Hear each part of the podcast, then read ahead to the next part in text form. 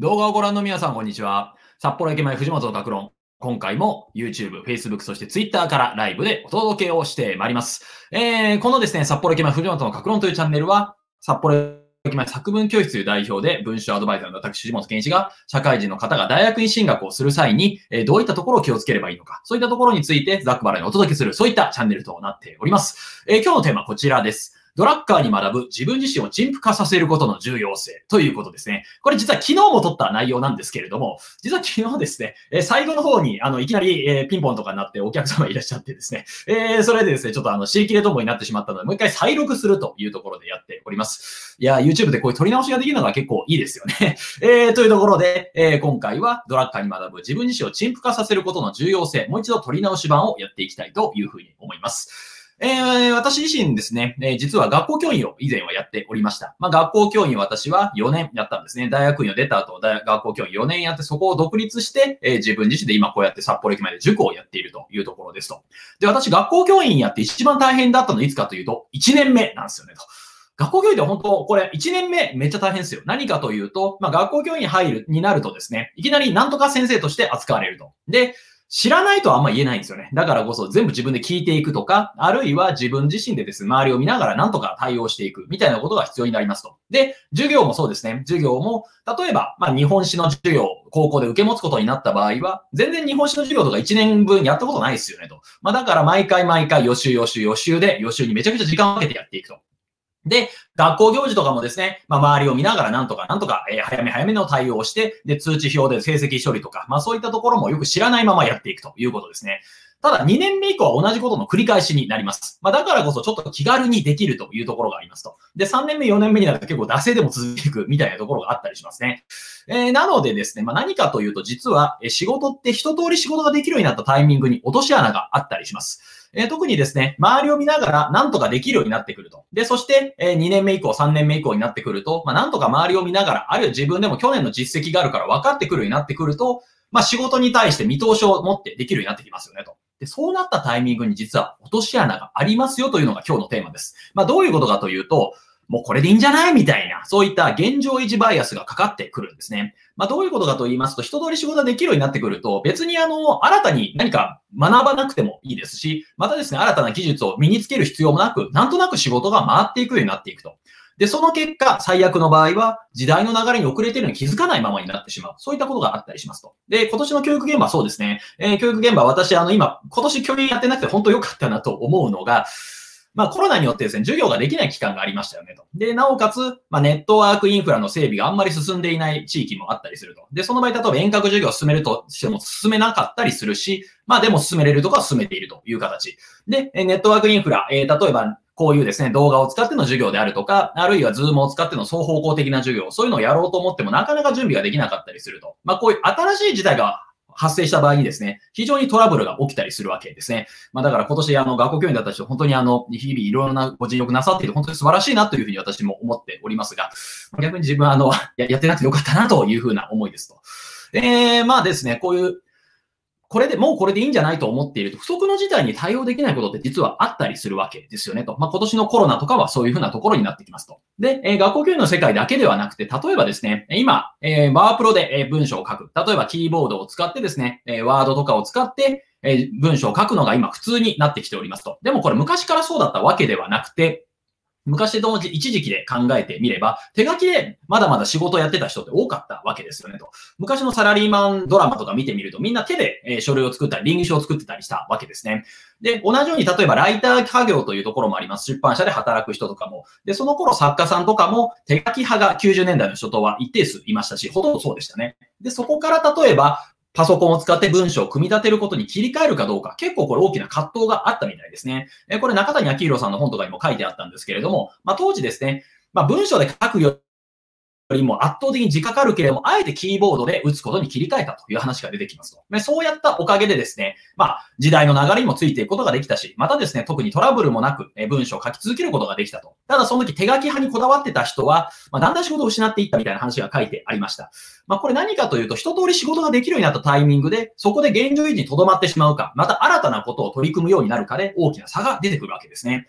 えー、だからこそ、えー、こういうふうに、もうこれでいいんじゃないか、もう自分勉強しなくてもいいんじゃないかと思った瞬間に、時代の流れに遅れているのに気づかないままになってしまう。そういった恐れがありますと。じゃあどうしたらいいんでしょうかという時に今日はドラッカーの本を元に学んでいきましょうというのがテーマでございます。こういう時こそ経営学者、ドラッカー学んでいきましょう。え、私は経営が、経営の話であるとか、また仕事の進め方、結構ドラッカーの本から学ばせていただいているところが多いですね。え、今日はこういう経営者の条件という本。まあ、私これを使ってですね、毎月読書会を個人事業主の仲間と一緒に行っているんですけれども、このドラッカーの経営者の条件の中には、まあ、こういったですね、時代の流れにどうやって対応するのか、みたいなヒントが書いてあります。それが第6章、意思決定とは何かというところですね。え、ここにはですね、AT&T という会社、え、今アメリカでですね、大きな会社となっている通信のインフラ会社があるんですけれども、まあ、それの前の名前がベルテレフォンシステムという名前でした。ベルテレフォンシステムというのは、電話の発明者ベルが作った会社、それをそのまま起源としている会社ですね。で、それが今の AT&T につながっていくわけなんですけれども、そのベルテレフォンシステムを世界で最大の成長企業に育て上げた、はい、えー、ベイル、セオドア・ベイルさんという人の事例が出てきます。で、このさ、セオドア・ベイルっていう人はなかなかやり手な人なんですね。まあ、何をやったかというと、えー、産業界において最も成功した企業研究所の一つ、ベル研究所を設立したと書いてあります。まあ、ベル研究所という企業内の研究所を作ったと。まあ、企業内研究所を作るだけだったらみんな普通にやっていることだと思うんですけれども、ここがすごいのはですね、今自分が自社でやっていることを古びさせる、つまり陳腐化させることを目的として作られた、そういった企業研究所なんですね。なので、今ある技術をただ守るではなくて、それをより新しくするため、つまり今やってることを古びさせるための研究を常にやっていたと。まあ、これが新しいよねっていうふうにドラッカーが言ってるんですね。えー、ちょっとそこの中で読んでいきましょう。はい。えー、158ページのところ読んでいきますね。後ろから4行目。えー、今日に至るも企業人の中には研究活動が真に生産的であるためには、組織の破壊者、未来の創造者、今日の敵、にならなければならないということを理解しているものがあまりに少ない。その結果、ほとんどの企業研究所が主として、今日、今日を永続させるための組織防衛的な研究を行っている。しかし、ベル研究所では最初から組織防衛的な研究は締め出してしまっていたと。つまり、自分ところの組織はもう古びさせるために、あえて新しいことを研究していたということですね。で、ベル研究所から様々な特許であるとか発明が出てきたりもしていますと。まあ、それによってですね、AT&T 今は残る会社になっているわけですよねと。で、ここから言えるのは何かというと、自分自身であるとか、今会社でやっていることをあえて陳腐化させるために何かをやっていきましょうということですね。えー、これは何かというと、今やっている技術を古びさせるために積極的に自分が新たなことを学んんでいくということが必要だということですね。えこれが30年前の手書きのやっている時に、例えばキーボードに切り替えるかどうか。まあ、これもですね、要は手で書くということを自ら古びさせて新たなことを取り組んでいく。まあ、それを早く対応できた人っていうのは仕事を取っていくこともできましたし、未だに活躍し続けている作家さん、ライターさんも多くいらっしゃったりするわけですね。逆に、昔ながらの技術にこだわっていた場合、もう仕事はなくなってしまう可能性があると。まあ、だから何が必要かというと、自分自身をあえて古びさせる、今やってることを古びさせるために何をできますかということなんですよねと。え、これ私の授業で、え言いますと、私の授業、まあ、塾開業以来、まあ、4年半経っているわけなんですが、4年半前の初めにやっていたことって、もうやってないことが多かったりすると。まあ、その時やっていた文章の指導技術というのも、まあ、今から考えると結構あの、幼稚というか安易な技術で教えていたなということで大変反省をしていますと。4年半の間にその昔やっていたことをより塗り替える形。はい。新しい、いいものは残し、悪いものは削ぎ落とす形で、私の指導技術であるとか教えている内容もだんだん変わっていくと。だから自分がやってたことをどんどん古びさせていって、今に至っているというところになってきますと。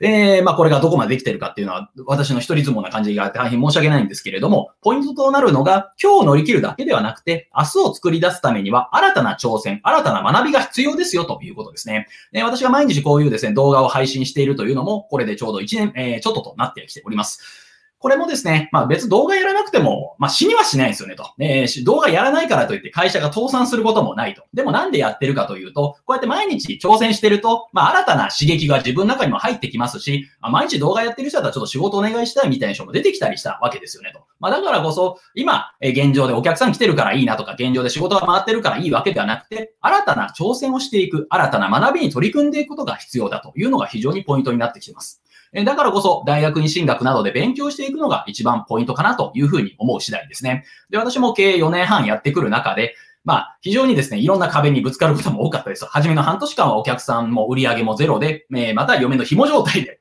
え半年間食いつなぐみたいな時期がありました。まあ、他にもですね、まあ、いろいろな、えトラブルがあったりとか、いろいろな、え急にですね、お客さんが減るとか、あるいは、えいろんなクレームが来るとか、あるいはブログが更新できないとか、いろんなトラブルもありました。でも、その中でですね、まあ、いろんな挑戦をしながら、今に至ってきているとわけですね。えだからそういったトラブルが起きてもいいように、事前に例えば研修であるとか、セミナーで自分自身が勉強してくるような習慣も身につけております。それなんでかというと、今日乗り切るだけだったら、まあ、ある意味、誰でもできると。そうじゃなくて、明日を作り出す。明日も生き残っていく。またその先も、もっとお客様に喜んでもらうためには、新たな学びや新たな挑戦をし続けるしかないなというふうに思うわけですね。で、ここでやっぱり大学院進学であるとか、勉強するという意義が出てくるわけですと。で、ここでポイントですと。で、私が結構好きな言葉で、現状維持は年2%の衰退につながるという言葉があります。現状維持は年2%の衰退につながる。これ何かというと、人間の生産性ってほっといたら2%ずつ成長していくんですよねと。だからこそ、まあ、安倍政権が目標としていたインフレ率が2%だったのも、えー、そういったところにつながってきますが、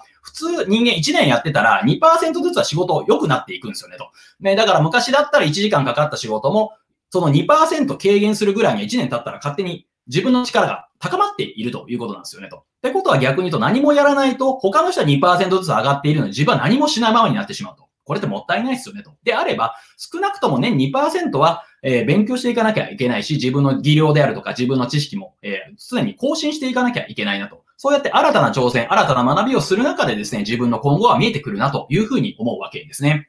はい。えー、今回自分自身あえて陳腐化させることを重視しましょうという話をしました。陳腐化というのは、まあ、古びた、古びさせるというか、あり、ありきたりなものにすると。まあ、何かというと、今の自分がこれでいいと思っていたら絶対ダメですよと。えー、そうじゃなくて、どんどん新しいことを学んでいくことで、今のベストというものをどんどん古びさせていくと。それによって新たな自分のベスト、えー、新たな自分にどんどん切り替えていく、成長していくことが、今後の社会を生き残る上でも、また仕事をする上でも、また楽しく、え、生きていく上でも大事になってくるんじゃないかなというふうに思う次第ですね。それで陳腐化させるために何がいいかというと、こういう読書であるとか勉強、また大学に進学などで、今の自分とは全く違う知識をどんどん入れていくと。で、新たな人と出会って刺激を得ていくと。で、それによって新たな発想を得た上でそれを行動に変えていく。新たな挑戦をしていく。そういったことが、え自分自身が今後生き残っていく。あるいは生き延びていく。あるいは他の人により価値を提供していく上で必要なんじゃないかと思う次第でございます。えー、今回ですね、えー、昨日はちょっとあの途中で、えお客様いらっしゃるという形で、わちゃわちゃしてしまった、この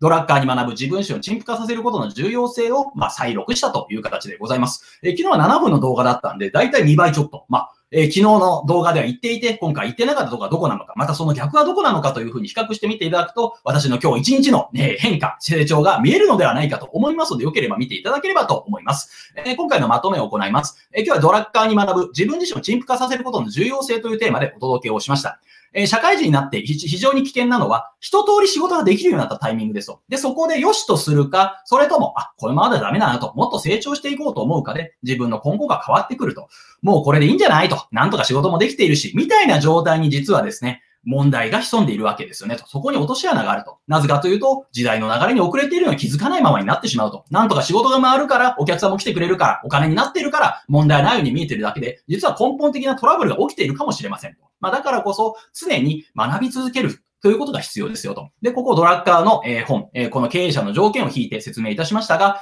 自分自身をあえて陳腐化させる、そういったことを取り組むかどうかで人生大きく変わってきますよと。つまり、今日ただ乗り切るだけじゃなくて、今やってることを古びさせる、明日を作り出すためには、今やってることを古びさせるような新たな挑戦を行っていくこと、そうやって自分が成長変化していくことが大事ですよと。で、そのきっかけとして、大学院進学など勉強するのが最適ですよというところをお届けした次第でございます。えポイントとして、現状維持はね、2%のの衰退につながると。だからこそ、新たな挑戦を日々やっていく。それが自分が今後、より価値的なことをやっていったり、お客さんにもっと喜んでもらったり、自分がいつまでも仕事をし続ける上で大事になってくるんじゃないかと思います。え私のこうやって毎日動画を発信するというところもですね、ちょっとした私の挑戦でもございますので、ぜひ今後ともよろしくお願いいたします。えこういった形の情報発信をですね、毎日やっておりますので、もっと見たいという方は、いいねボタンやチャンネル登録ボタン、また概要欄からメルマガ登録や LINE 登録も可能でございますので、お気軽にどうぞ。今回も最後までご覧いただきまして大変にありがとうございました。